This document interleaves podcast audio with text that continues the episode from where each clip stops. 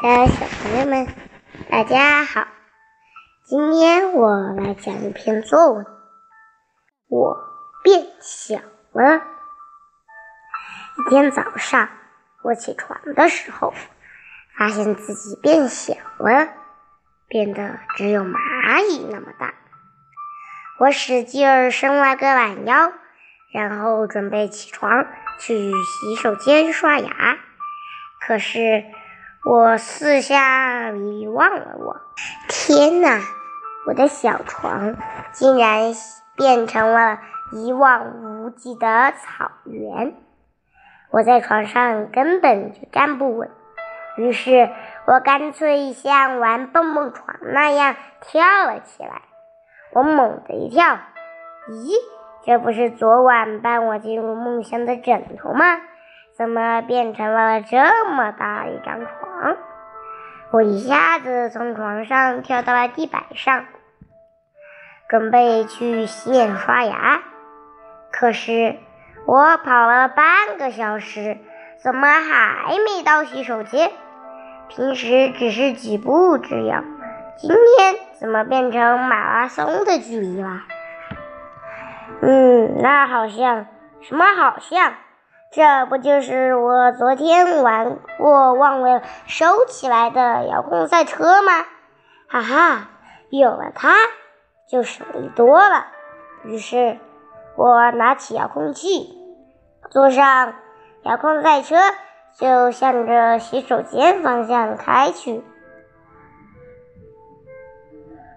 一到洗手间，我就立马跳到洗脸池上刷牙。我的牙刷竟然成为了一片森林。我从牙刷上拔下一根毛，刷起了牙。慢着，我的脸盆哪里去了？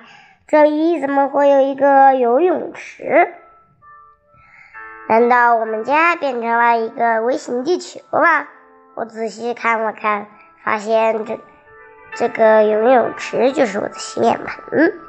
只是因为我变小了，哈哈，一滴水就能洗净我的全身。果果，开饭啦！妈妈在喊我。哦，这果果是我的小名。我便驾着遥控赛车向客厅驶去。可是，当看到妈妈为我准备的早餐时，惊呆了。我的早餐占比紫金山还高，看不到山顶，够我吃一辈子啦！星期五老师布置的作业还没有做完，得先做作业。